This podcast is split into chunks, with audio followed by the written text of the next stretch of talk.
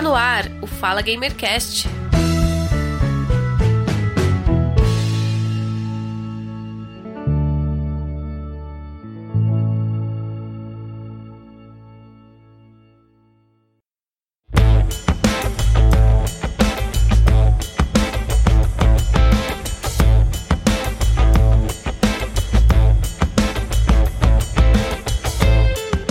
Começando mais um Fala Gamercast, episódio 71, e hoje nós vamos conversar sobre jogos, PlayStation, troféus e platinas. E aqui ao meu lado, me acompanhando nesta pauta, nosso amigo e companheiro Guga Ravidel. Seja bem-vindo. Fala aí, galera, boa noite. Prazer estar com vocês aqui agora e bora partir mais uma gravação aí. E conosco aqui mais uma pauta que já é da casa, militante no Twitter. Estou falando dele, ele mesmo, o Anderson, o Game Antifa, seja bem-vindo. E aí pessoal, tudo bem? Valeu aí mais uma vez esse convite. Vamos falar um pouco aí sobre joguinhos. E hoje estamos recebendo um novo convidado para esta pauta. Aliás, estou muito feliz de recebê-lo aqui no Fala Gamercast. Admiro muito o trabalho dele junto com a Nana lá no portal Garota no Controle, que é um portal excelente com muitas informações para o público gamer um conteúdo bem diversificado e bacana, com análises, entrevistas e artigos e tudo mais o que você precisa saber sobre jogos. E eles também são bem atuantes lá no Twitter. Então eu recebo aqui no Fala Gamercast o João Eduardo, idealizador do portal Garota no Controle. Seja bem-vindo. Opa, muito obrigado. Uma honra ser chamado para participar daqui.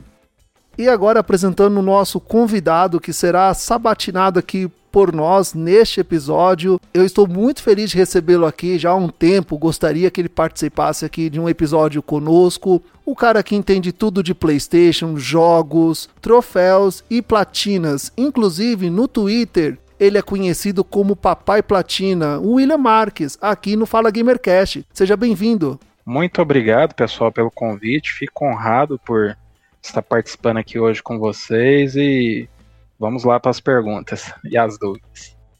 Então, feitas as devidas apresentações, agora o ouvinte conhece os nossos convidados, a nossa mesa aqui que vai participar deste episódio, e ele será dividido em duas partes. Na primeira parte, vamos falar sobre jogos. Vamos citar aí um jogo que cada um está jogando, algum jogo novo que descobriu, compartilhar com o ouvinte a nossa opinião e visão sobre o que a gente está jogando atualmente. E na segunda parte, o William Mark será sabatinado por nós. Queremos saber tudo sobre ele e o que ele sabe sobre troféus, platinas e jogos e PlayStation também.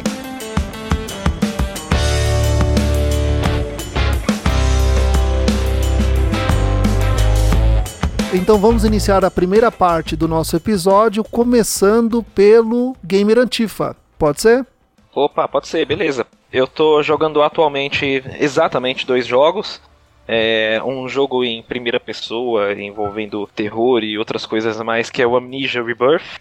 Um jogo que eu, eu gosto bastante da franquia. Amnesia é, é uma série que tem ambientes envolventes, tem histórias e, e, acontecimentos que te fazem pensar ali, né? Traz muitas imagens que ficam gravadas ali na sua cabeça, porque eles investem bastante em atmosfera e em ambientação. E é um jogo que está sendo bem interessante porque ele tem pontualmente, pelo menos no começo de onde eu estou jogando ainda, eu tô com 3 a 4 horas de jogo, ele tem pontualmente ali algumas abordagens em relação é, a situações sociais envolvendo a Argélia e a relação política da Argélia com a França. Então é um jogo bem interessante. Eu não sei até que ponto que ele vai se desenvolver nesse aspecto, mas é, tem sido um aspecto bastante positivo e o jogo, de maneira geral, ele cumpre com as expectativas que eu tenho por já conhecer os outros títulos da série eu sempre gosto de jogar dois jogos bem diferentes, assim, um do outro, né? É como você dar aquela limpada no paladar, né? Você sair de um e ir direto pro outro. O segundo jogo que eu tô jogando, né? Eu costumo jogar dois jogos justamente para dar uma separada aí nos gêneros, é como limpar o paladar. E eu tô jogando o Hunt Down, que é um, um jogo de tiro em side-scrolling, né? No estilo do Metal Slug, no estilo do Contra, esses jogos mais arcades, assim, né, Gunstar Heroes. E ele tem uma atmosfera cyberpunk, muitas referências aos anos 80, assim, essa linguagem mais distópica, né, tanto no tema quanto nos assuntos que ele trata.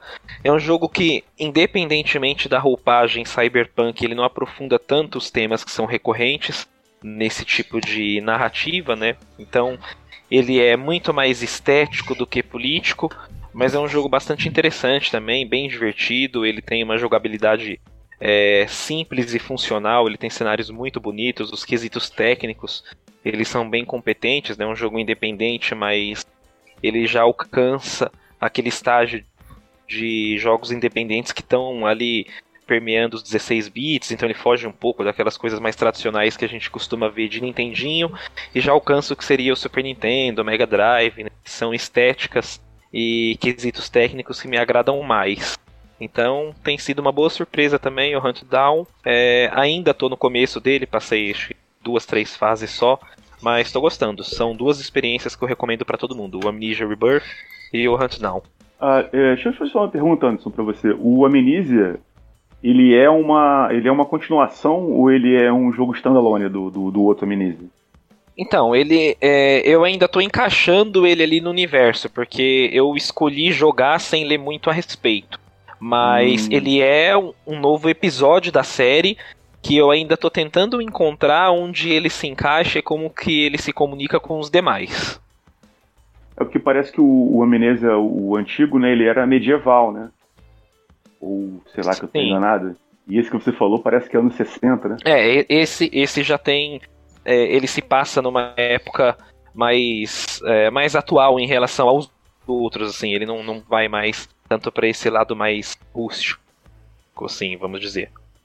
É porque me interessa muito ele também. Ele, eu queria saber como é, é que é. Aliás, colocar aqui um contexto. Ele não se passa nos anos 60, ele se passa nos anos 30, hum, mas eu não sei hum. se ele aprofunda a narrativa para outras décadas e para para tempos posteriores, assim, mas ele começa na década de 30. Ah, interessante, bem interessante. Então você basicamente escolheu dois jogos, um com uma temática mais pesada para te deixar com tensão e outro mais divertidinho para aliviar essa tensão, é isso? É, na verdade, assim, eu esperava que o Hunt Down, ele, por ele se passar nessa temática cyberpunk, eu esperava que ele me entregasse um conteúdo político mais denso, mas na verdade o que acontece é que hoje em dia essa temática ela vem esvaziada né, de todo o seu conteúdo principal, que é um conteúdo mais político, e ela tem sido muito utilizada meramente por estética, porque o Cyberpunk ele tem uma estética que é muito sedutora também, né? Ele é visualmente muito impressionante, ele trabalha com contrastes interessantes de cores, né? Principalmente cores muito fortes sobre fundos e ambientes mais escuros, o que dá um visual chamativo, bem legal.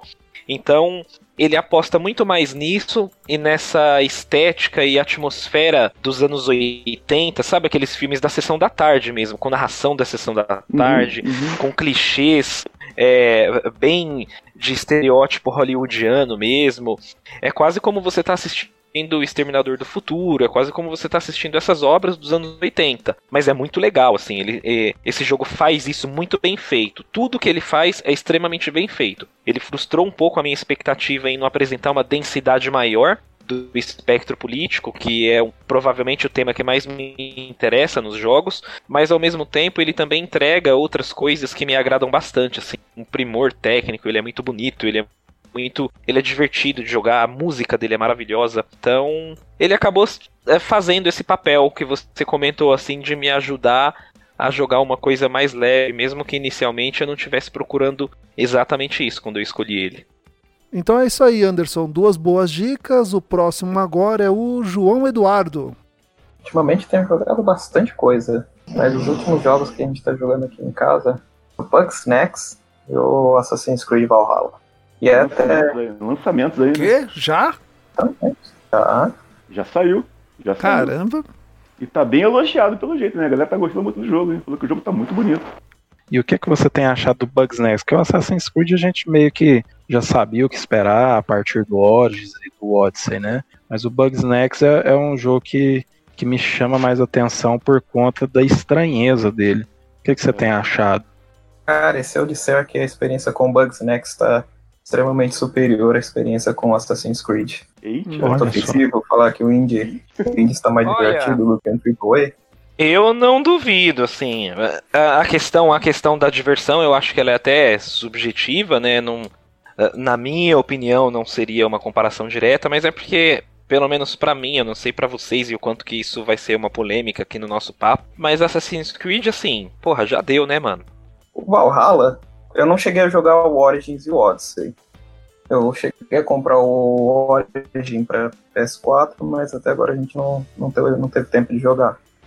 Eu tô achando que o Valhalla vai ficar mais parecido com The Witcher. Uhum. Essa é sensação que eu tô tendo jogando ele pelo, pelo que eu, que eu, estou vendo, ele está sendo. ele tá seguindo um caminho um pouco diferente também dos outros. Porque, por exemplo, o Odyssey, ele era mais um RPG. O, o jeito que ele lidava com loot, essas coisas, era algo mais tipo Diablo. Tinha uma chance de dropar lá uma lança lendária. Aqui nesse, nesse Assassin's Creed eles seguiram um caminho um pouco mais diferente, que os soldados não soltam itens, você vai enfrentar campeões, essas coisas, mas eles te dão um bônus de dinheiro, de materiais de experiência, mas eles não te dão itens em si. Os equipamentos lendários, para você encontrar, você tem que procurar no mapa, que tem várias ruínas romanas lá, castelos. Você vai acabar invadindo e lá você pode, você tem uma chance de encontrar algum equipamento. Tem até ruínas dos, dos assassinos que, que viveram na Inglaterra lá, a séculos anteriores que você pode entrar, que você pode entrar e descobrir armas dos assassinos. Ele está seguindo um caminho um pouco diferente dos outros. Um pouco, um pouco mais de Witcher, então. E pode ser até um elogio, né? É um, é um elogio. Ele tá divertido. Só não estou achando que o personagem principal chega a ter aquele carisma canastrão do Geralt. Ele está muito Viking, luta, briga, quero arrancar a tripa dos outros e brincar de pular corda com ela. Eu gosto muito de Assassin's Creed, né? já platinei todos os jogos da série até agora. Ao contrário do, do Ravidel, eu ainda não, não tô saturado de Assassin's Creed, então pode mandar mais que eu vou jogar. Mas não, esse, infelizmente, vai ficar pra depois. Não eu, não, eu não falei saturado do Assassin's Creed, eu falei da, da temática viking, né? Ah, certo. Estética, da estética do, do, do, guerreiro nórdico, é. acompanhei a série. A série também, que, que passa na, na, na, Netflix também, me deu um, um, pouco de enjoada já. Parece que Entendi. perdeu um pouco da alma, perdeu um pouco da alma dela. Mas o jogo em si é, é interessante. É interessante. Eles terem, eles terem feito uma evolução do, do, do Odyssey, pra mim já é mais interessante. Eu tava com medo que eles fossem querer voltar pro Assassin's Creed tradicional. Isso é a minha, minha, minha opinião, que fique claro, né? Ainda bem que não voltaram e foram mantendo esse distanciamento até chegar realmente do que o, o João falou de um The Witcher, né? O que para mim pode ser até bem interessante isso. É, acho que a cada ano os caras lançam um Assassin's Creed diferente. Já 2021 já vão anunciar o próximo, e assim sucessivamente, em algum é, momento do. Estão, estão, saindo mais do stealth, né? E indo mais para RPG. Parece que é, é uma mudança definitiva da série. É, o stealth é, um, é algo extremamente opcional nesse jogo. Uhum. Tem, uma, tem um troféu que, para quem quiser platinar, vai precisar fazer de você matar 10 caras seguidos sem chamar atenção. Mas o jogo em si não te incentiva a isso, porque você vai perder muito tempo para tentar não ser visto pelos guardas, enquanto que se você ir correndo e simplesmente dando uma charada na cabeça de todo mundo, você mata muito mais rápido. E o Bugsnax? Esse todo mundo tá curioso pra saber como é que é. Cara, Bugsnax eu posso dizer que ele é fantástico. Então, é que ele tem toda essa temática dos bichinhos feitos de comida. você cai, no, você cai numa ilha lá e tem um mistério para tentar desvendar o que, que aconteceu ali, que teve uma mulher, uma Rumble, que é que se chama os bichos lá, os animais, desapareceu lá e você tem que descobrir onde ela tá. E daí você descobre nessa ilha os Bugsnax, e os Grumbles que comem esses bug snacks, eles mudam as partes do corpo deles para ficar parecido com a comida. Então, por exemplo, ali a gente tem uma aranha feita de batata frita. É quase um potinho, um pote de, de, batata frita assim no McDonald's, com dois olhinhos e as perninhas feitas de batata frita. Que legal. A ideia, a ideia do jogo é que você vai capturar eles como se fossem pokémons que só que para você capturar eles, você que, muitos deles você tem que resolver um puzzle, um puzzle. Porque lá você tem. Você pode capturar eles ou com armadilha ou usando uma rede. Mas a, mas a maioria você não pode simplesmente colocar armadilha ali ou bater com a rede. Você tem que descobrir como fazer para ele ou ele ficar atordoado ou ele ficar calmo. Por exemplo, um que, um que deu trabalho. Eu estava numa região ali de lava, tinha, tinha uma praia e tinha, e tinha uma montanha que você entrava, tinha lava. Eu já esqueci o nome do, do bicho, mas ele era tipo um caranguejo feito de lamen. Ele era um pote de, ele era um pote de miojo e ele ficava andando na lava. Só que ele só que falava lá que ele amava chocolate. Então se você pegar, se você jogasse chocolate perto fora da lava, ele saía para comer o chocolate. Só que ele tá pegando fogo, você não consegue chegar perto dele. Tinha que achar uma forma de apagar esse fogo dele. Então, lá fora dessa, dessa região na praia tinha um besouro lé, que é um, pico, é um besouro feito de picolé. Ele, ele também ele gostava só melhora. Só coisa. Só melhora. Então, então para você pegar o, o, o Bugsnax de miojo, você tinha que atrair ele para chegar perto do cara do picolé e jogar chocolate no, no bicho de picolé. Daí o cara do hum. miojo ia atacar o bicho de picolé e daí ele ia ficar, ele ia ficar frio o suficiente para você capturar ele. E você descobre essas coisas observando eles? Como que você sabe que a fraqueza dele ou o desejo dele era por chocolate, por exemplo? Por chocolate é porque o jogo ele também ele tem uma mecânica tipo Pokémon Snap. Isso foi algo que as pessoas falavam, estavam comparando antes do jogo ser lançado. Que você pode. Que você tem uma câmera, que você tira a foto do, do bicho. Então, eu Entendi. posso pode dizer que o jogo é uma mistura de aventura, que você tem uma ilha toda ali para você explorar. Comédia, porque ele, ele é bastante engraçado tanto no design dos, dos bugs, né, quanto nas conversas que você vai ter com os moradores, os habitantes da ilha. E ele é um jogo de puzzle, principalmente. Porque para você, porque para você capturar todos os Bugsnax, cada um tem um, é um puzzlezinho que você tem que resolver.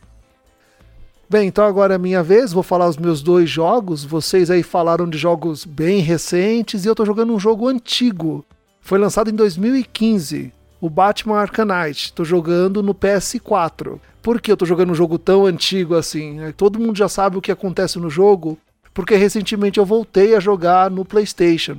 Então eu comecei por aqueles jogos que eu tinha mais acesso. Ele tava baratinho na PSE, na versão definitiva, tava uns 12 reais. E o jogo é uma nostalgia pura. O jogo só tem um tipo de carro, mas você pode trocar a skin deles. Então, essa versão ela tem a skin do carro do primeiro Batman, do Batman dos filmes, os trajes também, tem os trajes do primeiro filme, os trajes atuais e os personagens de cinema, os vilões estão todos lá. Então, para quem gosta do Batman, é um prato cheio, é nostalgia pura. E o jogo tem muita coisa para fazer. Eu estou com 60 horas de jogo, em 60 horas e eu cheguei a 95% do modo história. Eu ainda preciso terminar de coletar os desafios do Charada. Fora isso, ainda tem as missões secundárias, tem as histórias paralelas que vêm junto como um DLC e vem nessa versão definitiva. O jogo ele é muito bom, eu estou curtindo muito jogar. E para quem se interessar em jogar o Batman Arcanite, ele é totalmente em português, a dublagem está muito boa, é bem legal, eu estou curtindo muito. Eu demorei umas 120 horas mais ou menos para platinar ele. Então você tá numa média boa aí. Ah, eu espero concluir logo o Batman. Aliás, eu não tenho muita pressa para concluir jogos, porque eu divido ali, né, meu tempo de trabalho com o jogo, com o tempo livre. E existem jogos que você tem que jogar com calma, fazer tudo direitinho, sem pressa, curtir mais o jogo também. Mas eu gostaria de platiná-lo sim. Aliás, eu estou trabalhando nisso, para platiná-lo, só que devagar. E o segundo jogo que estou jogando atualmente, lembrando que eu voltei a jogar no PlayStation, é o Gran Turismo Sport. Eu estou jogando ele bem devagar, tem muita coisa para fazer no modo carreira e nos desafios. Eu estou começando pelos desafios. Eu sou um fã de jogos de corrida e sempre que jogar o Gran Turismo Sport, jogo jogos da série Forza no Xbox. E o que eu tenho para falar do jogo, eu tô gostando muito. Graficamente, ele não é tão bonito como o Forza Motorsport, mas as configurações de assistência são bem interessantes. É bem complicado ali controlar certos carros na pista. Tem uma variedade muito grande de circuitos, inclusive o nosso circuito de Interlagos em São Paulo está lá também. Vários modos de direção e categorias de carros. E eu acho que o principal que na série Forza vem desde o primeiro a retroceder. No Gran Turismo não tem o botão de retroceder. Então se você errar, já era. você tem que começar de novo. Então, é, concentração total nas corridas. É, eu quando eu peguei um Gran Turismo para jogar, acho que foi no PlayStation 2, deu uma bela uma diferença porque eu estava acostumado com Need for Speed. Eu achava que era que era os carros se comportavam ah, como Need for Speed na vida real. Eu confesso que eu nunca joguei um Gran Turismo na minha vida.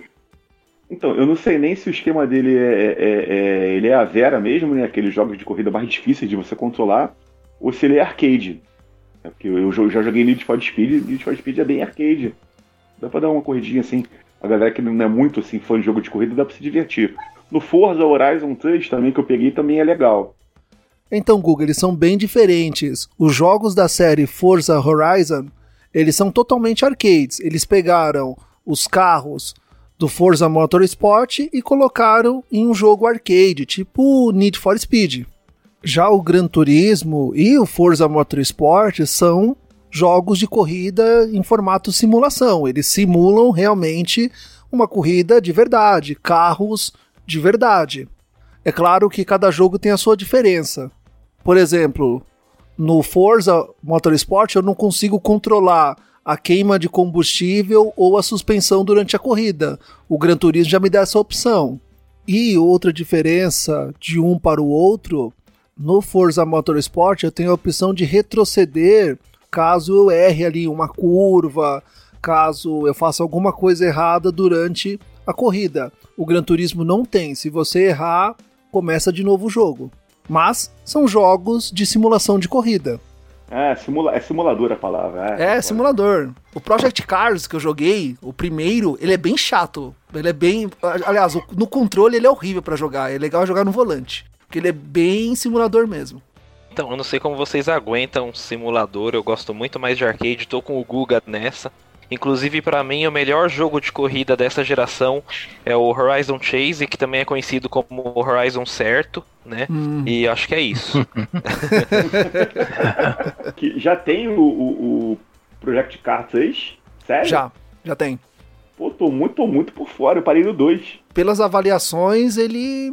Não, ele é um arcade. Ele tenta copiar o Forza, por Sim. exemplo, o Motorsport. Aí já me É, isso foi de onde veio as críticas desse jogo, né? Porque eram uns grandes simuladores e depois deram uma amenizada né? nisso, né? Acho que os fãs do primeiro, que gostavam desse aspecto, ficaram chateados. É, o grande problema do Project Cars é que quem gostou do primeiro gostou justamente porque ele era um simulador bem pesado.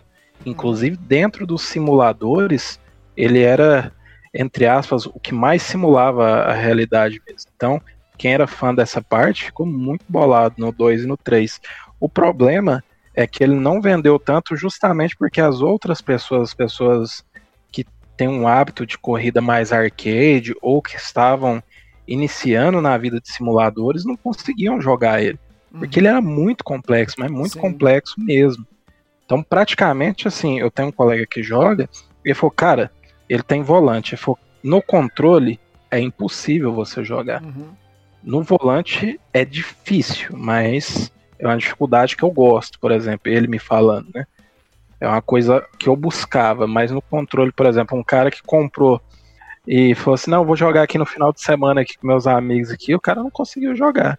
E aí, por conta dessas críticas que o pessoal já tiraram o pé no 2 e agora muito mais no 3. Uhum. Guga, agora é a sua vez. Então, pessoal, eu estou jogando dois jogos aqui, né? É... E até queria compartilhar com vocês. Obviamente, acho que todo mundo aqui já jogou, que é o God of War 1. Eu não tinha zerado o God of War 1 ainda, eu não joguei, eu não tive PS, PS2, né? Então peguei uma promoção aqui na PSN, no PS3, peguei o God of War 1. Tô jogando ele aqui, tô me divertindo pra caramba. E, e, e é incrível como é que você percebe como é que o jogo ele, ele, ele é um jogo famoso, ele é um jogo que fez sucesso. Porque o jogo é muito bom, cara. É um jogo antigo, é um, ele é um remaster, né? Do PS2. Mas é um remaster que, sei, dá a entender para mim que mudou muita característica do jogo original. Então ele é, ele é um pouquinho melhor, né? Eu acho que ele tem uma, um, um gráfico não, não, muda muito, mas a jogabilidade parece, ela me parece um pouco mais fluida do que no PS2. E é um jogo que, cara, é, é, é tá tudo lá. Os desafios, os quebra-cabeças, os inimigos, a história, a narração, né? Aquela narradora que ela é, é parece uma, uma, uma anciã grega, né? Que ela conhece toda a história, ela, aí a cada capítulo ela dá uma narração da vida do Kratos. E para mim é, é, uma descoberta, porque eu tinha jogado só os God of War mais, mais novos, né? Que é o, o, o 3 e o, e o God of War, né? Que, de PS4, que seria o, o God of War 4, mas ficou só God of War, até pelo, pelo que fizeram com a história, do, refazer toda a história dele. E eu não tinha jogado ainda esse, né? E a, a promoçãozinha aí vou jogar pra ver como é que é. E sinceramente não me arrependo. Até paguei 30 reais, né? Um preço justo pro jogo antigo. Mas eu tô cada vez assim, é, é, é, como é que é um jogo já tem mais de 10 anos, né? Como é que consegue manter uma qualidade que eu, eu tenho um PS4, mas eu vou ligar lá o PS3 para jogar um jogo de PS2 e, cara, tá tudo lá. Tudo que eu quero de mistérios da Grécia Antiga, o, o combate, a exploração, você encontrar os itens, a história, a narração, perfeito. Sem defeito nenhum. E o segundo jogo que eu tô jogando já saiu tem um tempinho já, é um jogo de estratégia em turnos, de combate, né? Que é baseado na mesma série do nome, né? Que é Narcos. E você tem duas campanhas para fazer, tem a campanha do, do pessoal da DEA nos Estados Unidos, né? E, o pessoal, e, e, e, e os narcotraficantes, né? Ligados ao Pablo Escobar. Inclusive o jogo também tem cenas da série, né? Então, cada capítulozinho que passa você vê uma ceninha, aí aparece lá o Wagner Moura, aparece lá o, o Michael Pena, né? Que é o o, o, o auxiliar do, do cara da DEA. E o jogo é basicamente isso. Você monta seus esquadrões, né? Ele é, é, localizado na Colômbia dos anos 80, né? Acho que especificamente 82, né? Com a ascensão do, do, do Pablo Escobar e a DEA querendo lá investigar, né? Para poder. Porque deu um rombo na economia americana naquela época. Né? Quem viu a série entendeu como é que foi, né? E aí o jogo é em turnos. Você monta lá os seus soldados, você coloca cada um, se, se for do, do, Tanto se for narcotraficante quanto se for do DEA. E o combate é pra morte. Você não, não tem como se capturar ninguém. Cada, cada tiro que você dá, você tem que derrubar a pessoa e matar a pessoa. Eu só fiquei um pouco decepcionado porque é, é, ele não é. O, a sua equipe não age toda e depois o inimigo age. Você age com um, um soldado seu e cada vez que você age, só um soldado seu vai poder agir. Então você, tipo, se você estiver em perigo, com vários soldados, tem que escolher para mover aquele, ou para atirar, ou para se mexer, aquele que está mais ferrado. Por exemplo, tem um que está cercado por dois inimigos e tem outro que está cercado por um inimigo só. Então esse que está com dois inimigos está correndo mais perigo. Então você tem que pegar e livrar ele dali, até porque morre muito fácil. Depois que você morre, que você perde um soldado, você perde de vez. Você tem que voltar no menu depois e recrutar outro, e custa dinheiro. Você tem um dinheiro que você ganha pelas missões, dinheiro que você, que você recebe é, é, a, a, cada, a cada capítulo que você joga. Então, se você não tiver muito cuidado, você acaba ficando desfalcado, você perde soldados que já estão evoluindo, né? Porque você vai ganhando pontos de evolução e você vai comprando habilidades novas lá. Isso, é, achei até bem legal isso. Mas o, o ideal é você manter a, o pessoal vivo o maior tempo possível porque cada vez que você morre, você perde, você perde aquele cara que já está evoluído, né? Como você gosta, né? Você vai botando os pontinhos ali como você mais gosta. E você acaba tendo que contratar um outro, se for um, um, um, um traficante ou se for um policial da DEA, você tem que contratar e custa dinheiro, então pode ser que você fique sem dinheiro para poder contratar. Então as missões ideais elas são de cinco personagens que você controla, né? Então se você ficar desfalcado, você vai com quatro, aí fica muito inimigo na, na tela lá, então fica mais difícil. Eu achei o jogo bem interessante para quem gosta de jogo em turno, né? Para quem é até fã do, do, da série XCOM. Não sei se vocês conhecem a série, a série XCOM, até que saiu um de graça na PSN tem um tempo aí já também. Então, a parte política do jogo, é, é, o Anderson vai ter, se interessar, vai perguntar isso pra mim. A parte política não, não tem muita coisa, não. É aquilo ali, entendeu? É, é aquela missão do, do, do, pessoal da DEA de você desbaratar uhum. a quadrilha do Pablo Escobar, matar todo mundo. E se for do Pablo Escobar, aí você reescreve a história. Da, da história, são duas histórias, né? a história da DEA e a história do Pablo Escobar. Então a gente sabe como é que termina, né? E viu a série, sabe como é que termina, né? Com o Pablo Escobar morto. Mas eu acho que se você jogar até o final com o Pablo Escobar, com o, o, o, os sicários dele, né, os traficantes, você meio que reescreve a história. Você faz uma outra história que de repente nessa realidade do jogo lá o Pablo Escobar saiu vitorioso. Então eu tô jogando para poder chegar logo nesse final porque parece ser bem interessante e é, é um diferencial que não aconteceu. Então quem quiser pegar, tava até em promoção esse jogo lá. Acho que eu paguei 24 reais nele. O jogo ele é cento e poucos reais, estava numa promoção boa que eu peguei, paguei 24 reais só. Beleza, então agora é a vez do William. Bom, pessoal, eu estou jogando agora, mas eu não vou entrar muito no que eu estou jogando agora, porque eu joguei só uma meia hora dele. E ele já é um jogo muito conhecido, que é o Need for Speed Hot Pursuit, só que estou jogando a versão remasterizada. Mas como eu comecei ele agora, eu só vou falar que estou jogando. Agora, os últimos dois jogos que eu joguei e escrevi review sobre é o Chicken Police, que eu publiquei o review hoje, e o Manifold Garden. O Manifold Garden ele é um quebra-cabeça exploração.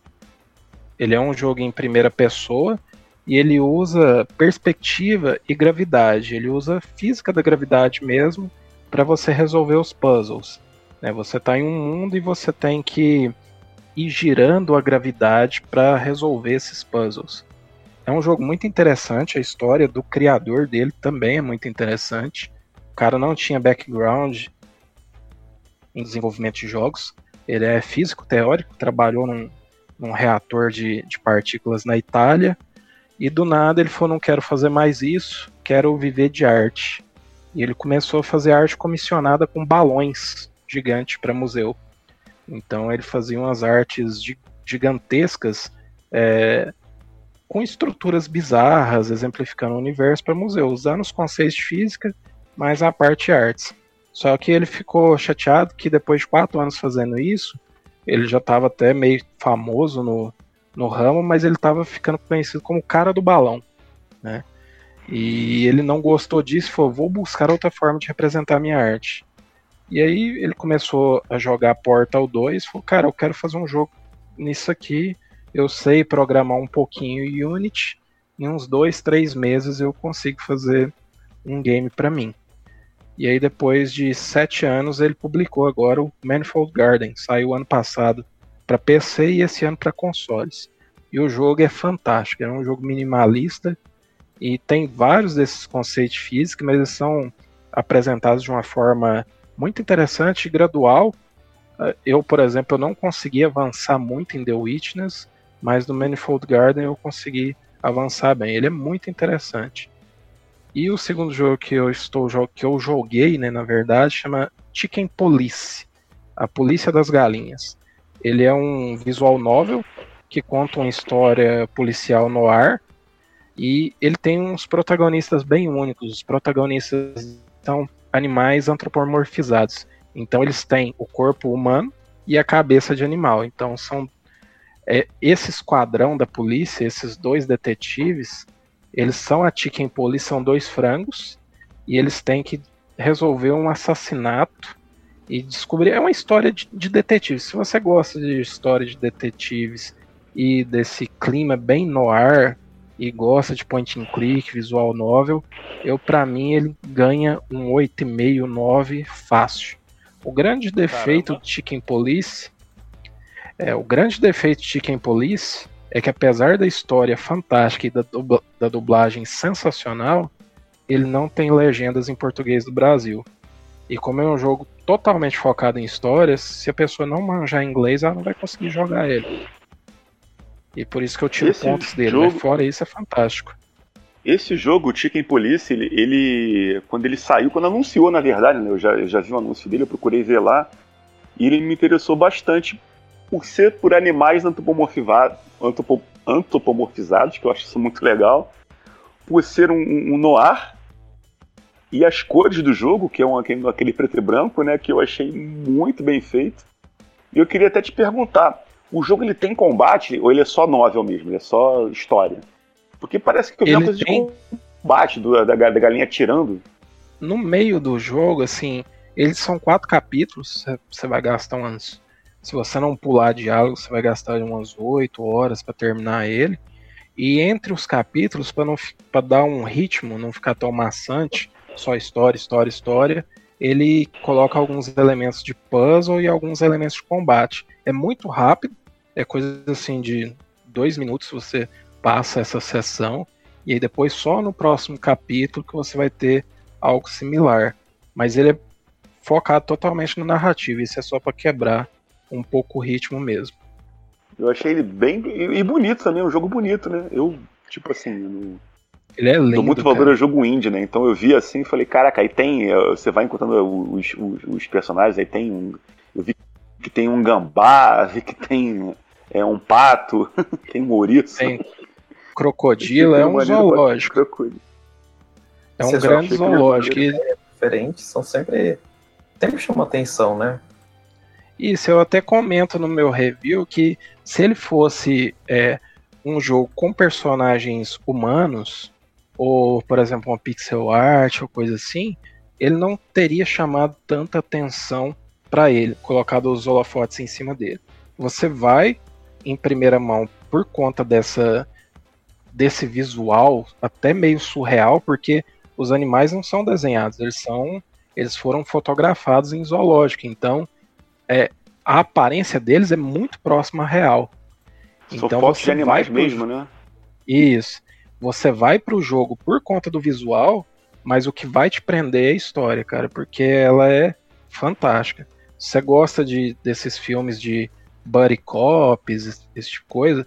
É um filme de não de policial, é um filme de tiras mesmo. É, aí pode ir pro Chicken Police que ele é fantástico. Inclusive, até vou então falar com você. Tem um jogo também que é de meio nessa, nessa pegada de, de animal antropomorfizado, que é o Black Sad. Ele não tem na PSN brasileira, né? Não sei na PSN brasileira.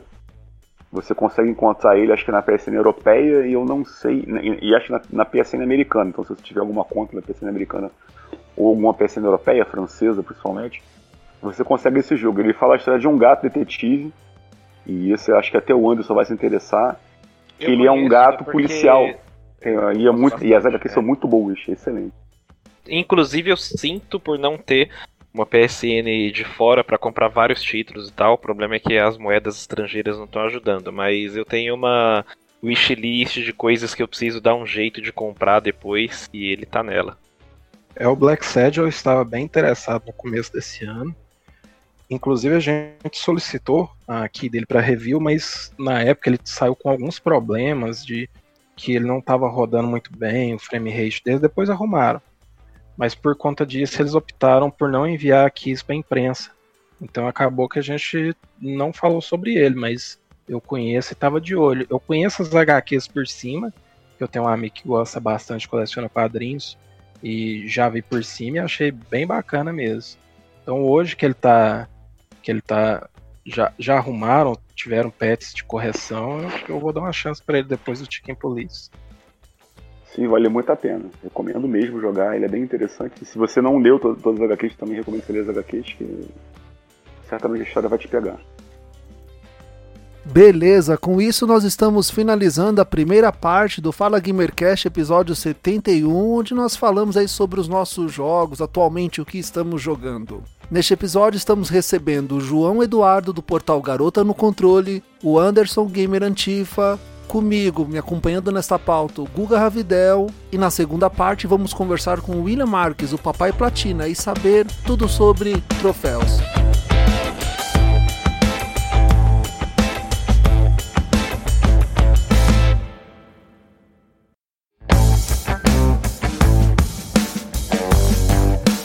Iniciando a segunda parte do nosso episódio, vamos conversar com William Marques, o Papai Platina. William, eu vou perguntar o que eu pergunto desde o primeiro episódio, quando o Fala Gamercast iniciou em 2018. Como foi o seu primeiro contato com o videogame?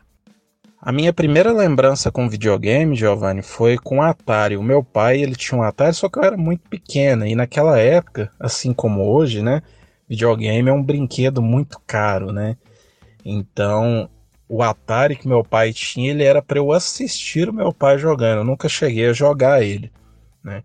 E também eu comecei a ser gamer mesmo mais tardiamente. Eu sempre joguei assim em locador, em casa de amigos, tudo mais. Mas videogame meu mesmo, eu demorei a ter. Os meus pais se separaram quando eu tinha 9 anos e a vida da minha mãe não foi muito fácil. E só ela trabalhava, era muito pequeno, tal. E aí ela não tinha condição de comprar um videogame para mim. Mas a minha cidade, a cidade que eu cresci era uma cidade pequena, poucos habitantes, e tinha duas locadoras lá, daquelas que você tem televisão e videogames, que você pode é, pagar por hora para jogar. E eu joguei PlayStation 1, PlayStation 2, né, era nessa época.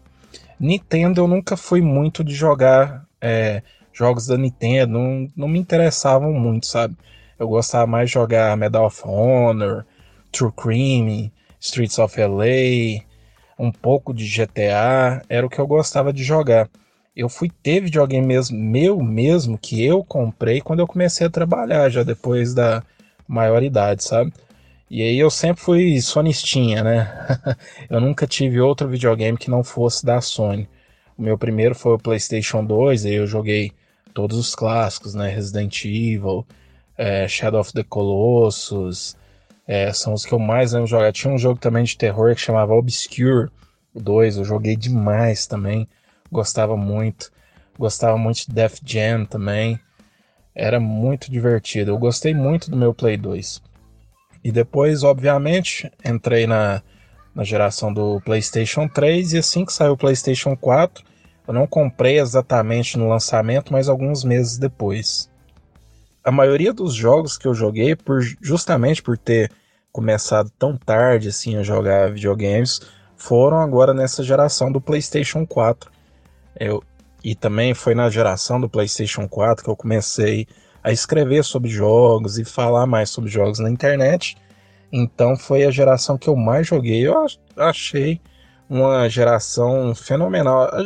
A Sony já vem produzindo, porque são, a Sony são os videogames que os jogos que eu jogo são da Sony, né? Como eu mencionei, eu nunca tive videogames de outra marca, né? Então, assim, toda geração tem os seus clássicos instantâneos, né? Mas nessa geração do PlayStation 4, que eu ainda estou jogando, eu não comprei o meu PlayStation 5 ainda. Essa geração para mim foi a que mais rendeu em qualidade de jogos, porque ó, se você for pensar só a quantidade de jogos bons que saíram esse ano, que fim da geração, é impressionante, cara. Sim, desde o PlayStation 3. O PlayStation 2 ainda tem muito jogo assim que eu não sei se é porque aqui no Brasil a gente teve muita questão da pirataria influenciando. Então a gente às vezes conhecia uma gama maior de jogos e às vezes nem eram jogos com uma qualidade tão grande assim. A gente só experimentava justamente por ser de fácil acesso, né? Você comprava ali 3 por 10 na banquinha, né? Então, eu não sei, talvez eu não tenha dado tanto valor assim na geração do PlayStation 2, apesar de vários jogos que eu gosto dela. PlayStation 3 também adorei, mas o PlayStation 4 para mim tem jogos assim que eu que eu lembro até hoje, Last of Us, eu lembro quando joguei Uncharted 2, eu lembro que eu tava tirando carteira de motorista quando lançou Uncharted 2 e eu só ficava pensando assim, fazendo as aulas teóricas e pensando, caramba, cara, essa aula podia acabar logo para eu ir para casa e jogar Uncharted 2, né? Fora a variedade de remakes e remasters que a gente teve, que às vezes a pessoa que não teve um videogame da geração anterior pôde aproveitar agora, né? Então eu adorei essa geração, eu acho que ela ainda deve durar aí mais dois, três anos, quando as empresas pararem de dar suporte né, e focarem só na geração do PlayStation 5 e do Xbox Series, né? Aí sim eu acho que essa geração vai morrer. Mas pelo menos no meu coração ela nunca vai morrer, por mais piegas que seja dizer isso. Ah, eu acredito que ainda vai ter muito tempo de vida a oitava geração. Parece que a Sony disse, salvo engano, que até 2023 ainda terá jogos sendo lançados para o PlayStation 4. Então ainda tem muito tempo e o catálogo dele de jogos também é gigantesco. Então tem muito tempo para jogar. Eu mesmo não estou com pressa para comprar o PS5, até pelo valor. Eu ainda jogo no PS4 e a lista de jogos é muito grande. E agora eu vou jogar a próxima pergunta para o Anderson, gamer Antifa.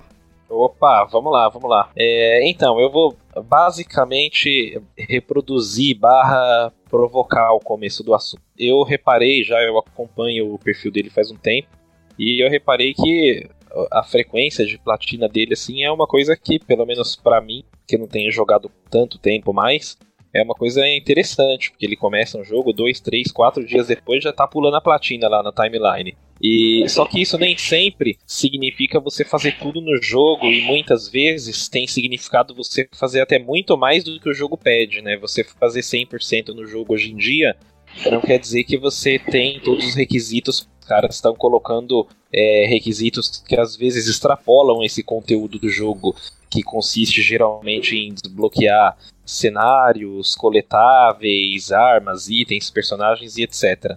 Né, eles estão colocando critérios que vão extrapolando isso. Como que ele vê essa relação? Se ele notou, né, eu gostaria de saber se ele nota alguma dificuldade crescente na, nas platinas, né, em platinar um jogo. Né, de repente, não sei se hoje em dia é mais fácil platinar um jogo do que era no começo da geração, né, do 360 do PlayStation 3, quando começou. Bom, para começar, eu iniciei a platinar por um por uma questão financeira. Né? Eu tinha. Eu nunca tive videogames, eu sempre fui jogar em locadora tal. Minha mãe não tinha condição de comprar um videogame para mim, mas eu sempre gostei. E quando eu comecei a trabalhar, eu comprei o PlayStation 2, depois fui PlayStation 3, e quando eu cheguei no PlayStation 3, eu tava prestes a me casar. E aí tava arrumando casa, comprando as coisas tudo mais, e tinha acabado de comprar o PlayStation 3. Então, comprei o PlayStation 3 e dois jogos. E aí eu terminei esses dois jogos e fiquei assim, pô, mas eu não posso, eu não tenho como comprar outro agora, porque eu preciso comprar um guarda-roupa, entendeu? Eu tinha outra prioridade, mas eu queria continuar jogando. E aí eu notei que quando eu jogava, de vez em quando o jogo me aparecia uma mensagem para mim de, oh, você ganhou um troféu. Eu, eu nunca liguei, falei, ok, e continuava jogando quando eu tive essa necessidade de jogar o mesmo jogo novamente, foi que eu fui atrás disso. Falei, deixa eu ver isso aqui. O que, o que isso significa? Aí eu vi, ah, então o desenvolvedor colocou uma ação aqui que se eu fizer ela, eu recebo uma recompensa por isso. E se eu fizer esse conjunto de ações aqui, eu consigo um troféu de platina. Como aquela alta pontuação que você fazia no fliperama e colocava suas iniciais. Isso foi a, a primeira a minha primeira associação. Eu falei, vou pegar todos os troféus desse jogo. E foi assim que eu platinei o meu primeiro, que foi o Assassin's Creed 2. O Assassin's Creed 2 eu platinei lá em 10 anos atrás. É, e aí, desde então eu continuei, porque aí eu comprava um jogo falei, não, agora eu vou jogar ele até conseguir todos esses troféus. Jogava ele normalmente, eu sempre fui muito assim de jogar fazendo tudo, por exemplo. Ah, eu vi aqui que nessa parte da fase tem 20 barris. Aí, como a gente é gamer mais antigo, a gente sempre tinha aquela, aqueles segredos, né? Ah, o que, é que acontece se eu destruir esses 20 barris? Será que acontece alguma coisa especial? E esses segredos se transformaram em troféus. E aí, eu, como eu sempre joguei acostumado a fazer isso, foi uma evolução natural. Agora, sobre a outra pergunta das platinas fáceis e as mais complicadas, eu acho que tem duas vertentes. Inclusive, algumas empresas se aproveitam economicamente de uma delas, que são as platinas muito fáceis que o pessoal compra, mesmo o jogo não sendo tão bom, mas que ele vai aumentar o score, o card platinas dele. Normalmente são platinas aí que vão demorar uma hora, meia hora, tem platina até de 15 minutos. Né? Então tem um filão de empresas que trabalham só com esse tipo de jogo, né? De vender jogos aí a 2, 3 dólares ou 5, 6 reais para você turbinar o seu card. E tem empresas que pensam pelo contrário, principalmente empresas que trabalham com jogos game as a service, né? Porque eles querem que você permaneça mais tempo no jogo deles. Então eles costumam colocar troféus ou conquistas que vão é, fazer com que você fique mais tempo no jogo ou volte nele várias vezes para tentar consegui-los ou mesmo gastar dinheiro neles. Né? Então existem esses dois filões, né? Mas a maioria dos desenvolvedores eles têm optado por um caminho mais neutro. Alguns desenvolvedores odeiam platinas e, e colocam e deixam isso bem claro e colocam troféus absurdos de é, por exemplo, um troféu, eu esqueci agora o nome do jogo, mas você numa partida online você consegue matar aí umas 20 pessoas. E o troféu é de você matar 50 milhões de pessoas. Então, o cara não, não quer que você ganhe aquele troféu. Mesmo que você jogue ali horas e horas consecutivas, você não vai ganhar. E ele, ele fez já pensando nisso, fez de sádico que é mesmo. Mas a maioria tem ido mais pelo caminho mais neutro de dar um incentivo ao jogador para buscar algo além do que os objetivos do game pedem para ele, mas que também tem uma recompensa à altura e uma recompensa é, em um prazo menor, né? Por exemplo, os exclusivos da Sony, como Spider-Man, Last of Us, você até demora para terminar. Tem alguns troféus um pouco mais demorados, mas não são troféus difíceis, né? Que você consegue é, platinar assim com uma, duas jogadas por aí. E é interessante você falar isso de difícil é uma coisa muito relativa, né? Porque tem o Fall Guys aí que saiu agora, né? Saiu até na, na PSN. E ele tem um, um, troféu que é você ganhar cinco partidas seguidas. E pra mim isso é muito difícil. Porque é, é, eu sou muito ruim, eu não consigo ganhar uma partida. Quiçá você ganhar uma e emendar umas quatro em seguida para poder ganhar o troféu. Então é, eu, eu jogo Fall Guys já descolado disso, não quero platinar, quero só me divertir, quero só empurrar os outros, quero só ficar fazendo pulando lá, porque eu sei que eu vou me divertir muito, você ficar focado, não, tem que ganhar. Quando eu cheguei perto realmente de ganhar, eu passei raiva, né? Porque por aquela coisinha assim eu não consegui ganhar lá a minha vitóriazinha. Então eu já, já, já, desencanei já. É, e é legal você ressaltar isso, porque muita gente, quando começa a platinar e você começa a conhecer os rankings e tal, é, existe uma competição muito saudável entre o pessoal que platina, mas obviamente também existem as pessoas que estão apenas focadas nisso, sabe? Então, assim, o cara não quer aproveitar o jogo, ele não quer, ah, eu vou jogar e me divertir e depois vou platinar. Ele, o foco dele é só aquela conquista e aquela platina. Eu não, eu não julgo, mas eu não faço, porque eu acho que o interessante é você se divertir e aproveitar. Né? E, e quando você foca muito só no troféu, você perde uma parte disso. Às vezes o divertimento do cara é justamente esse, né? Eu também não vou julgar, mas eu, eu não faço. E igual se for, dificuldade é relativa. Por exemplo, eu gosto muito de Souls-like. Então eu não posso ver um Souls-like que eu quero platinar ele. Mas se tem um jogo de plataforma, por exemplo, eu sei que por mais fácil que ele seja, eu não vou conseguir platinar porque eu sou horrível em plataforma. É interessante você ter tocado nesse ponto da diversão de fazer os troféus, essas coisas, porque o troféu, os achievements, é quase uma, uma universalização do que já era feito nos jogos de PlayStation 1 ou PlayStation 2, quando não tinha isso de internet, né? que os, os desafios eram propostos dentro do, do próprio jogo com a interface do jogo. Por exemplo, me vem na cabeça aqui os Spyros do PlayStation 1, em que ele tinha, em que ele dava para você desafios para você pegar todos os, todos os colecionáveis de uma fase para você no final você liberar uma fase secreta. E é quase como se naquela o equivalente a você platinar o jogo daquela época. Mas hoje em dia Exato. tem uma interface unificada para todos os jogos fazerem isso, né? Exatamente. É com, como eu comentei, é como você fazer. É, antigamente você chegava no, no recreio da escola e falava, né? Ah, eu derrotei todos os, os bichos do Street Fighter, todos os personagens e cheguei no Bison sem tomar dano, né? E aí seus colegas, pô, você tá mentindo, você não conseguiu não, ou então, ah, você jogou com o Balrog, aí não vale, tal. Então hoje os, os, os troféus eles têm essa essa mesma função, né? Que agora você tem como falar assim, ó, fiz isso, tá aqui, ó, tá aqui o troféu, fiz realmente. É, obviamente que agora que nós já somos um pouco mais crescidinhos, a gente não vai contar vantagem no recreio da escola, né? Então, isso mudou também. Eu tenho mais, tenho mais uma, algumas curiosidades aqui. Na verdade, esse é um tema que ele me interessa muito.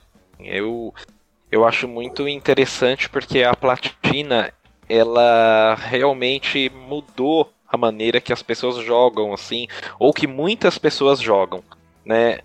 Tem algum caso de, de frustração que você tem por não ter conseguido algum troféu, alguma platina específica? Tem, tem algum ou alguns fracassos assim que você pode dividir aí com a gente? Vários, vários fracassos. A, a vida do Trophy Hunter é um fracasso eterno, né? porque quando você não consegue, você fica com um misto de sentimentos. Você fala, cara, eu não consegui, eu tento de novo, eu insisto ou eu vou para outra, né?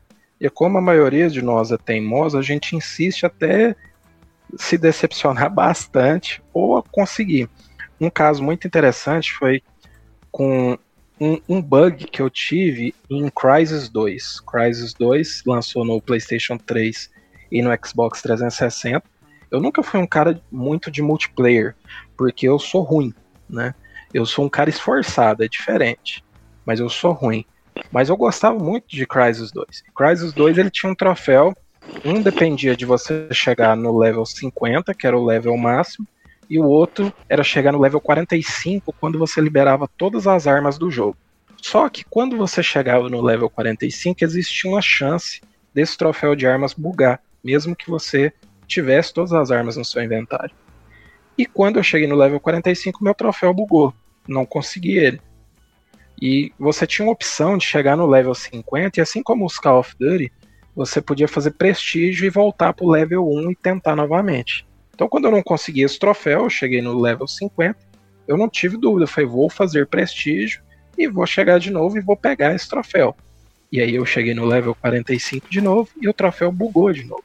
O problema é que Crysis 2 te permitia fazer esse prestígio cinco vezes. A partir da quinta vez você ganhava o ranking máximo de prestígio e você ficava no ranking máximo, não tinha como voltar no, no ranking zero. E aí eu, eu joguei Crysis 2 e, como eu disse, eu sou ruim. Então, para chegar no level 50, eu joguei horas e horas de Crysis 2. Eu devo ter umas 500 horas de Crysis 2. E aí, quando eu cheguei no, no, no último prestígio, na quarta vez de prestígio, né, já tinha feito prestígio quatro, quatro vezes, estava jogando a minha última vez. Cheguei no level 45 e o meu troféu bugou novamente. Então eu não conseguiria mais platinar Crysis 2. E aí eu desanimei, desinstalei o jogo, parei e falei, não, não vou jogar mais. Eu tinha, eu tinha feito vários amigos que jogavam tal e achava muito bacana, mas falei, não, não quero mais, já me frustrou demais, não vou mexer mais com isso. E aí, de tanto eles falam, não, vamos lá, vamos jogar só mais uma partida tal. Eu instalei de novo, e ao chegar no level 50, o troféu desbugou milagrosamente. E eu platinei Crysis 2. E hoje é uma das platinas que eu tenho mais orgulho. Mas foi uma platina que me deu muita frustração. Muita frustração Caramba. mesmo. Isso aí me lembra me lembra recentemente aconteceu comigo, né? Porque eu não sou Trophy Hunter, mas eu tipo assim, eu, eu pego um jogo, se eu estiver gostando do jogo, ver que a platina não vai me tomar muito tempo, né? Eu vou conseguir jogar e me divertir, eu vou atrás dela.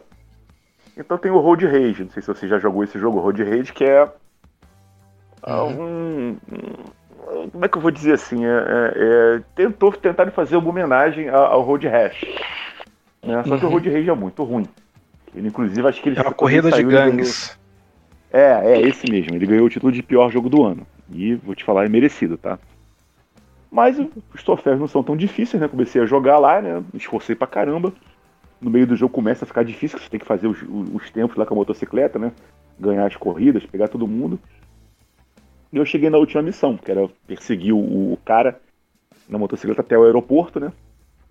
E quando você chega perto do cara, você automaticamente derruba ele, você ganha a corrida, pá, tá lá, desbloqueia o troféu. Aí eu cheguei, persegui o cara, né? Só que eu não consegui é, é, é, alcançar ele a tempo. Então dá a entender que ele vai para o aeroporto, ele pega o avião e foge. E aí você perde né, o, o, o, o, troféu. Só que o jogo, ele, ele automaticamente ele zera. Então você não tem como reiniciar a última missão. Ou seja, se você perdeu aqui aquela corrida, você teria que jogar o jogo todo de novo para poder chegar nessa missão e tentar perseguir o cara de novo. Eu falei, ah, não vou fazer isso mesmo. eu não vou fazer isso mesmo, porque é, é, é, ele começa a ficar um pouco trabalhoso né, de você fazer as missões. E Sim. eu pensei que, pô, só para chegar nessa última missão aqui e perseguir o cara de novo, correr o risco de, entendeu? O cara ser mais rápido. Eu não poder, foi muito frustrante pra mim foi isso, foi não poder reiniciar a última missão. E no meu game eu não consigo, eu não consigo escolher a fase que eu vou jogar. Eu falei, ah, então ficou lá o jogo, né? Ele tá até, ele saiu até a 6 reais aí recentemente, né? Eu até pensei em comprar, falei, ah, não vou comprar não, porque tô com todos os troféus, menos o último a vitória da, da corrida e consequentemente a platina, que seria o você ganhou daquele você platina. Então, essa foi a minha frustração lá. O jogo tá 98%, vai ficar, que não vou mexer mais nele não. tá pra lá. É, e tem outro também, o Guacamele.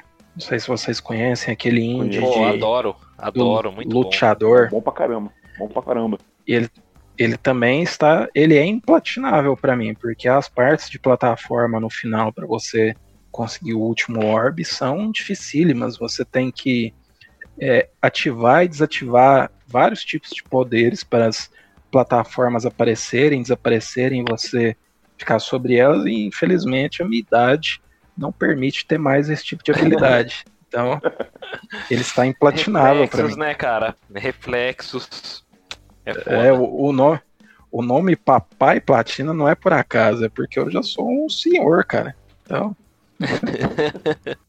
Inclusive, isso é uma coisa que o pessoal acaba me perguntando. Fala, pô, por que, que seu, seu nick no Twitter é Papai Platina?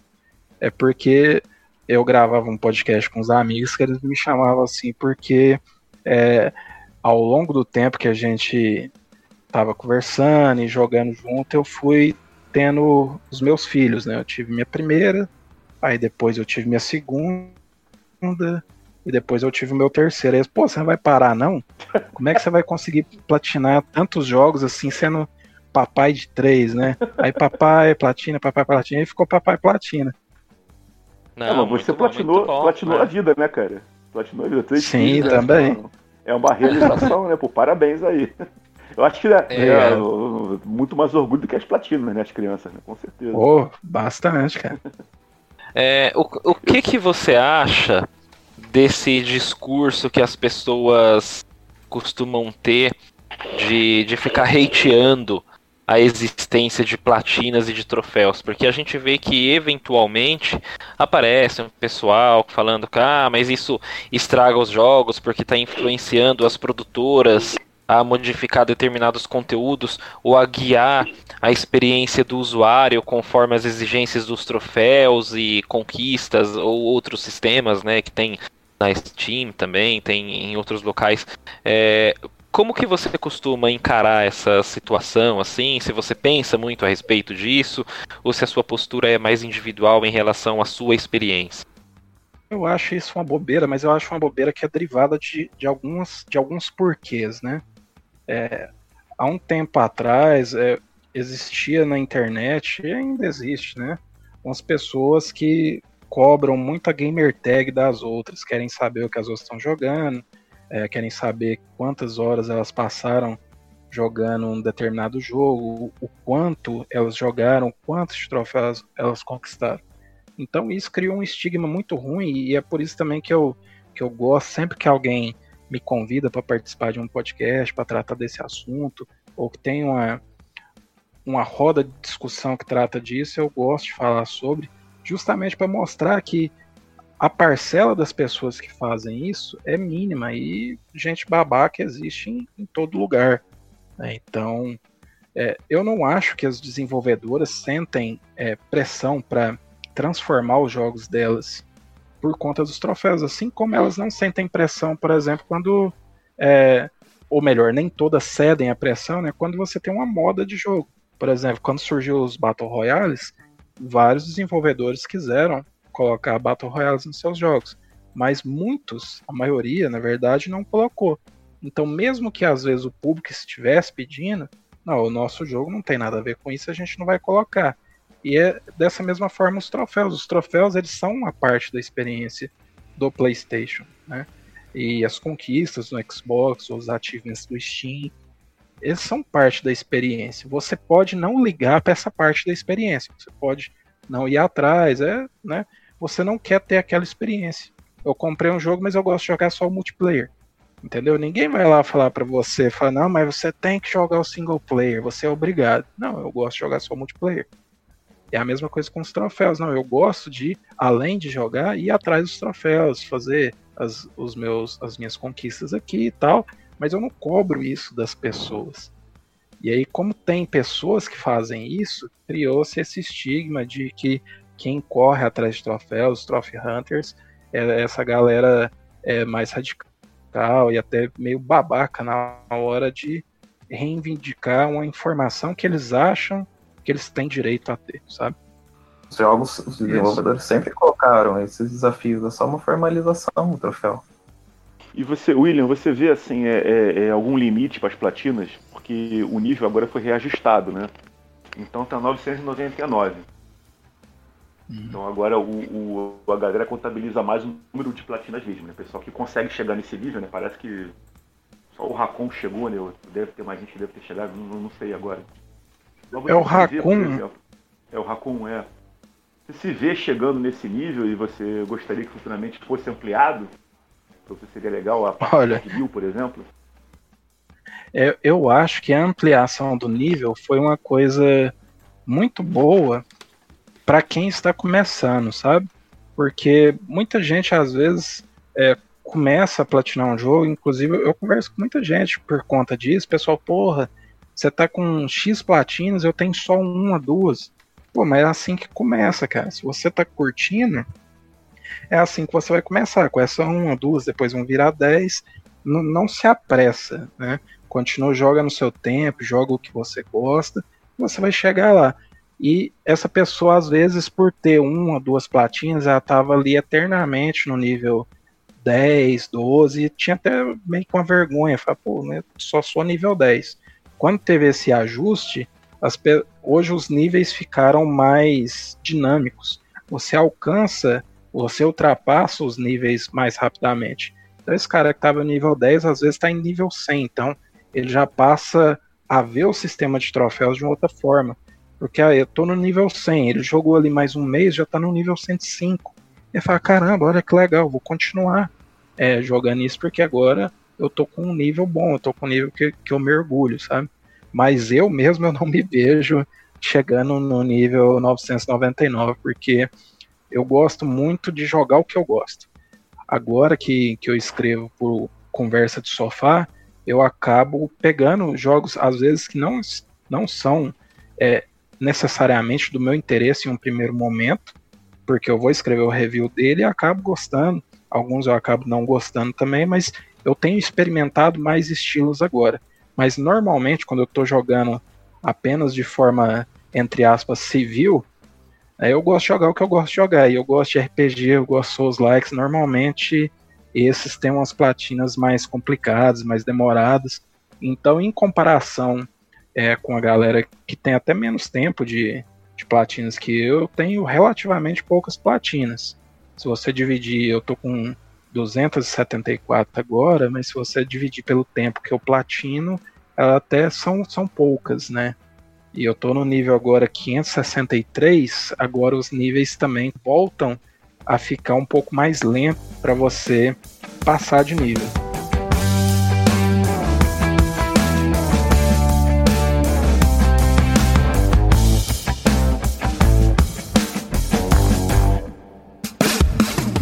Então é isso aí, caro ouvinte. Nós estamos finalizando mais um Fala Gamercast, episódio 71, onde nós conversamos sobre jogos e conhecemos aí um pouco mais sobre quem é o Papai Platina, William Marques. Também agradeço a todos os nossos convidados e quero iniciar o momento Jabá e os agradecimentos pelo João Eduardo, do portal Garota no Controle.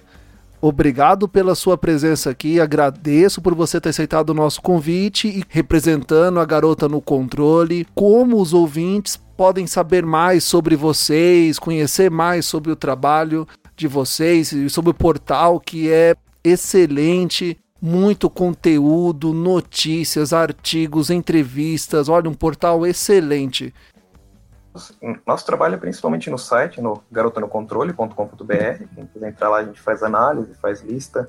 A gente também se orgulha das nossas entrevistas com desenvolvedores indies, que a gente costuma fazer. Então tem muita, a gente conversa com muitos desenvolvedores brasileiros indies lá. Tanto de jogos que já saíram, quanto de jogos que estão em Catarse, Kickstarter, essas coisas. Então entrem lá. Quem quiser seguir no Twitter, é só seguir a minha esposa lá no, no Twitter, que é a Nana no controle. Que daí ela já fala sobre os jogos que a gente está jogando. É, gente tem o canal no YouTube, o Garota no Controle. Também coloca gameplay dos jogos que a gente está tá fazendo análise. Maravilha! E também agradecer ao Game Antifa por participar conosco dessa pauta. agradeço, hein, Game Antifa, e como o pessoal pode seguir lá no Twitter, acompanhar sua militância e falar mal do governo. Opa, com certeza. eu tô lá no Twitter, que é o meu principal canal de comunicação com as pessoas e com as pautas que eu costumo abordar. Minha arroba é gamerantifa. Eu falo de política, videogame, inclusão social, sob diversos pontos de vista, mas sempre politicamente à esquerda, porque combater o fascismo é um exercício diário, constante e infinito. Os meus temas de interesse são basicamente esses, né? Eu gosto de correlacionar é, videogame, política e questões sociais os mais diversos interesses e eu faço isso através desse meu perfil. Então, quiser sim, será muito bem-vindo. Maravilha! E também agradecer ao Guga Ravidel por nos acompanhar sempre nas pautas aqui do podcast. Muito obrigado, Guga. E como o pessoal pode saber mais sobre você? Ah, pessoal, é, quem quiser me ajudar na PSN, tá?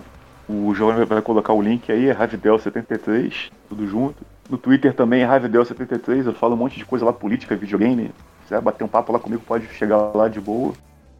E agora eu quero agradecer também ao nosso convidado, o Papai Platina, o William Marques. Muito obrigado por você ter aceitado o nosso convite em participar aqui do Fala Gamercast, compartilhar com os ouvintes toda a sua experiência com troféus e jogos e PlayStation 4. E como os ouvintes podem saber mais sobre você, suas redes sociais, aonde te encontrar, William? Bom, primeiramente eu gostaria de agradecer aqui a galera do Fala Gamercast por ter me convidado para participar desse programa especial. Gostei muito de gravar com vocês e já me coloco à disposição se vocês quiserem tratar de outros assuntos, se quiser me chamar, eu estou à disposição para vir também, pessoal. Gostei muito, a qualidade do programa é a que vocês que já acompanham já conhecem, né? É, é uma qualidade absurda, o pessoal é muito inteligente, muito bom de conversar e muito tranquilo e muito humilde, o que é super importante. E eu acho que foi uma boa oportunidade para desmistificar também que todo Trophy Hunter é, é um pouco arrogante ou meio babaca, ou esse pessoal que fica aí cobrando gamer tag das pessoas na internet. Isso não tem nada a ver, pessoal. E obviamente existe esse tipo de pessoas, mas existem pessoas assim em todos os ramos, né? É, não é só porque o cara, ah, eu gosto de platinar, que ele vai cobrar que você seja uma pessoa assim também, que você goste de platinar, ou ficar olhando, ah, será que fulano platinou esse jogo? Ah, eu sou mais gamer porque eu platinei fulano. Não, isso não existe. A competição que existe é entre os próprios Trophy Hunters e é uma competição sadia, não é uma competição babaca. Então também foi muito bom participar do programa para ajudar um pouco a, a tirar essa imagem ruim que algumas pessoas é, acabaram trazendo para a comunidade. E quem quiser me seguir nas redes sociais é só me procurar aí no Twitter, papaiplatina. É, chega lá, me segue, eu sigo de volta, vamos trocar uma ideia. Eu trato todo mundo com educação, todo mundo com respeito. Então é só seguir lá. Se você quiser acompanhar o meu trabalho na internet, eu escrevo para um site chamado conversadesofá.com então, se você quiser ler reviews de jogos, a gente escreve sobre jogos AAA, jogos AA, jogos indies. A gente escreve sobre tudo. A gente tem um time grande, então cada um às vezes aborda uma plataforma. Eu, por exemplo, falo só de jogos da Sony, porque é a plataforma que eu tenho, né? Então, se você quiser ler alguns dos meus reviews, ou se você já leu e gostou, vamos trocar uma ideia. Fala, oh, gostei de tal review, ou então, ah, eu tenho uma sugestão no seu próximo review, tenta abordar isso, aquilo, aquilo outro. A gente está aberta a novas ideias, tá? E avisar aqui os convidados, né? Avisar aqui o, o João e o William, né? Que agora a gente deixa quando encerra o podcast aqui, o pessoal pode escolher música para colocar, música de videogame, né? Então cada um de vocês aí pode escolher uma musiquinha de videogame que marcou a infância, marcou a adolescência, ou então até recentemente, de algum jogo aí, uma trilha sonora que marcou e bota, fala pro Giovanni aí qual é a trilha sonora que ele vai, vai reproduzir no final do cast aí, para dar uma sonorizada legal aí pro pessoal poder viajar no, no finalzinho do podcast. Eu gostaria de recomendar uma música de um jogo muito legal que eu estou jogando atualmente. It's Bugsnack. Boa. Bom, eu vou querer a música BFG Division do Doom, do primeiro Doom de 2016. Primeiro Doom não, né? Da revitalização do Doom de 2016. A música da trilha sonora do Mick Gordon, que ganhou o Game Awards de 2016. Eu gosto muito da música BFG Division. Então é isso aí, ouvinte. O Fala Gamercast está disponível em todos os tocadores de podcast, inclusive aquele seu favorito. O Fala Gamercast também está em todas as redes sociais: Twitter, Facebook, Instagram, YouTube. E ajude o Fala Gamercast, ajude a divulgar a palavra do Fala Gamercast, compartilhando os episódios. Assim você nos ajuda a manter esse projeto no ar. E, caro ouvinte do Fala Gamercast, eu encontro você no próximo episódio. Tchau. Valeu, valeu. Tchau, tchau, tchau, tchau, tchau. Valeu, galera. Valeu, pessoal. Valeu, um abraço. Um abraço, até o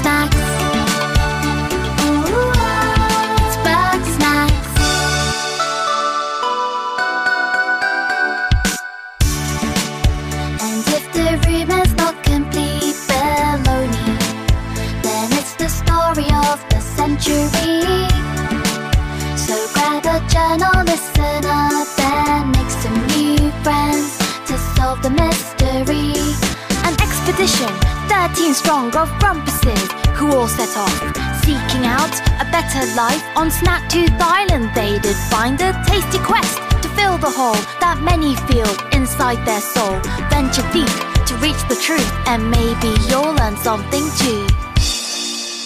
You might think it sounds impossible till you've seen a sandwich climb a wall.